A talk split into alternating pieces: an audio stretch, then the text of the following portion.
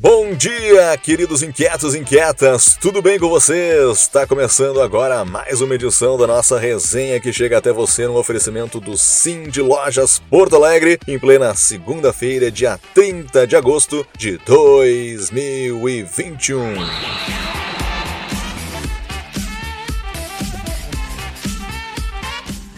Vamos começar essa resenha com um minuto inquieto da Clarice da Amorbe. Ela vai trazer um recado pra gente sobre o seu envolvimento no Pô Inquieta, no Ponta e também na Associação dos Moradores do Rubens Berta. Confere aí!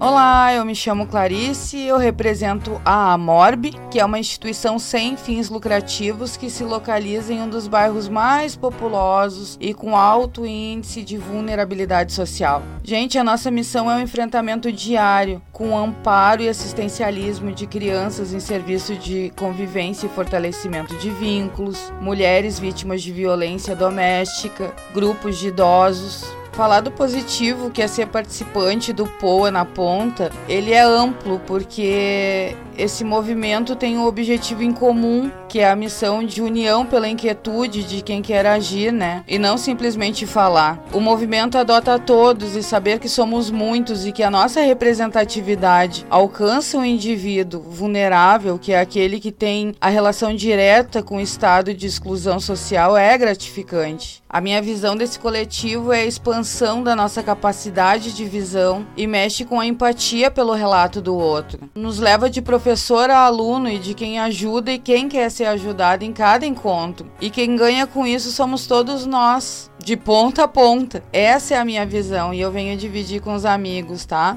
Obrigado pelo espaço e sigo com a ideia de dias melhores. Abração! Boa, Clarice! Agora a gente vai ouvir a Tainá Vidal, que é advogada e diretora do Núcleo de Abrigo Residencial Luiz Fatini. Ela vai falar pra gente sobre a Semana da Pessoa com Deficiência, que aconteceu entre os dias 21 a 28 de agosto. Olá, pessoal, inquietas e inquietos. Estou muito feliz de estar podendo falar um pouquinho com vocês do dia 21 a dia 27 de agosto, a Semana da Pessoa com Deficiências, e a importância dessa semana para a conscientização e promoção de políticas públicas que envolvam não apenas só a pauta da Semana da Pessoa com Deficiência, mas a inclusão que essa semana promove, a conscientização, a reflexão da necessidade de acolher, acolher de verdade, inclusão real real, do dia a dia. Existem mais de 334 mil pessoas com deficiência na cidade de Porto Alegre e mais de 2,5 milhões de pessoas no estado. Isso é uma realidade. Essas pessoas são pessoas que vivem o dia a dia como nós e a gente precisa sim enfrentar de frente essa temática e tratar com naturalidade, promovendo uma inclusão acolhedora, leve e sensível de se colocar no lugar do próximo, que a gente consiga refletir mais mais e mais sobre a inovação e acessibilidade, que a gente consiga ter a sensibilidade de se colocar no lugar do próximo também no mercado de trabalho e promover uma conscientização através de cursos de captação, oficinas de captação, mais conversas sobre a construção de uma realidade do receber melhor também a inclusão dentro da iniciativa privada no setor do trabalho e que a gente consiga unidos sempre a parceria público público-privada maiores iniciativas de promoção de experiências, principalmente como a gente está fazendo hoje na Fundação de Proteção Especial do Estado, onde eu estou diretora do NAR Fatini, onde eu tenho um perfil de pessoas que passaram uma vida inteira em institucionalização pública e elas têm problemas mentais, intelectuais, deficiências intelectuais leves e moderadas e alguns deficiência física também. E a gente está trabalhando com eles uma agenda intensiva essa semana de inclusão em vários mundos onde eles possam expandir a mente deles e quebrarem paradigmas de limitantes mentais, né? Para que eles possam se inspirar e se motivar a seu próprio autoempoderamento, para que tenham força no ingresso do trabalho, para que a gente consiga trabalhar a emancipação deles através de cursos vocacionais e profissionalizantes. E a gente conta com a sociedade e principalmente com o setor empresarial da iniciativa privada para que a gente consiga incluir eles numa realidade de trabalho, onde eles possam ter oportunidade de otimizar e potencializar ainda mais os seus dons. Então, meu agradecimento especial aí a Nela Pietra, ao Rote, presidente da ONG Esporte Mais, Rúbia, que é uma atleta paralímpica campeã de natação. Quero agradecer o Clube Social Pertence, que é sempre super apoiador, a Pai Porto Alegre. Quero agradecer também ao Praia de Belas, que fez um trabalho incrível de acolhimento com cultura para eles, proporcionando a visita à exposição guiada do Van Gogh. Quero agradecer ao Farol Santander, que está proporcionando também a visita guiada com acessibilidade à exposição Tarsila do Amaral. Aqui Quinta da Estância, em Viamão, que ofereceu para eles um passeio em contato com a natureza e os animais,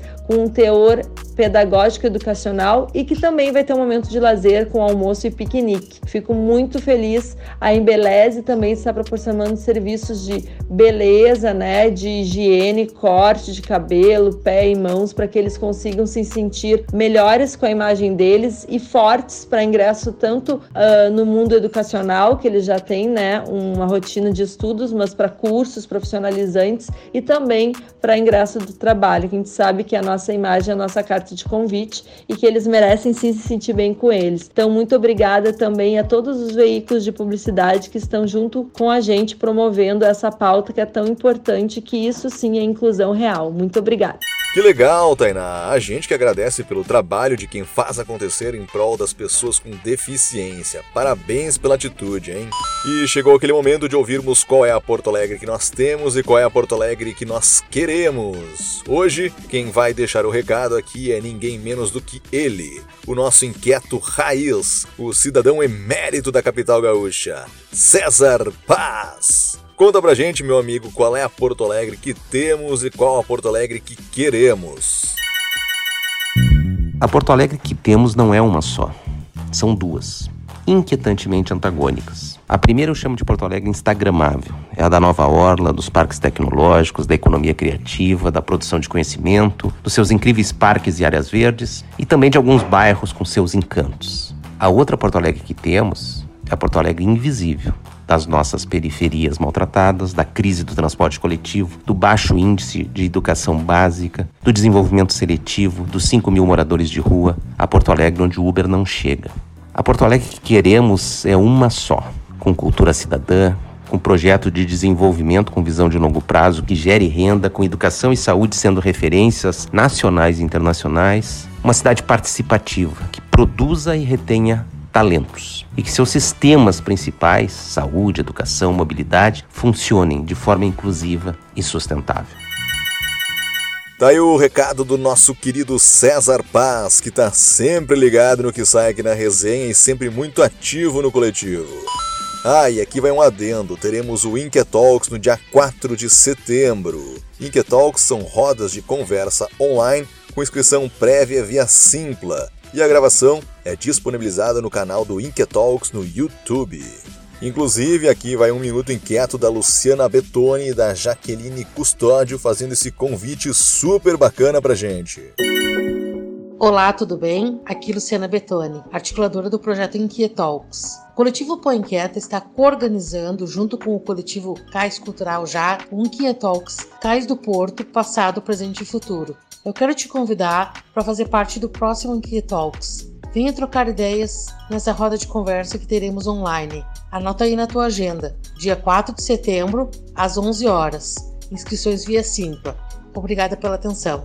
Oi, pessoal. Meu nome é Jaqueline Custódio. Eu sou advogada e faço parte do coletivo Cais Cultural Já. Esse coletivo ele foi formado por artistas, fazedores de cultura, professores e gente com vontade de ver uma ocupação cultural ali nos armazéns do Cais do Porto. A gente vem trabalhando essa proposta para apresentar então para as administrações públicas, né, estadual e municipal, e a gente conversa agora no sábado, dia 4, sobre isso no Inquetox, falando sobre o passado, presente e o futuro do CAIS. Então já convido vocês para essa conversa e também nesse mesmo dia 4 vai ter um cortejo do CAIS, mas aí a gente fala mais no dia 4, tá bom?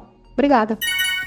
Hoje é dia de conferir o painel de encerramento da oitava Feira Brasileira do Varejo, a FBV, promovida pelo Sim de Lojas Porto Alegre. O tema é Perspectivas do Varejo e da Economia para 2022. A conversa vai contar com a presença do CEO da Telha Norte Tumeleiro, Juliano Ota, e da economista-chefe da FEComércio RS, Patrícia Palermo, além da mediação da repórter e colunista de economia Giane Guerra. Será das 19h30 às 21 horas e as inscrições gratuitas podem ser feitas pelo site feirabrasileirodovarejo.com.br. E essa foi a nossa resenha inquieta, a última desse mês de agosto. Que loucura, hein? Um forte abraço virtual a todos e até a próxima. Tchau!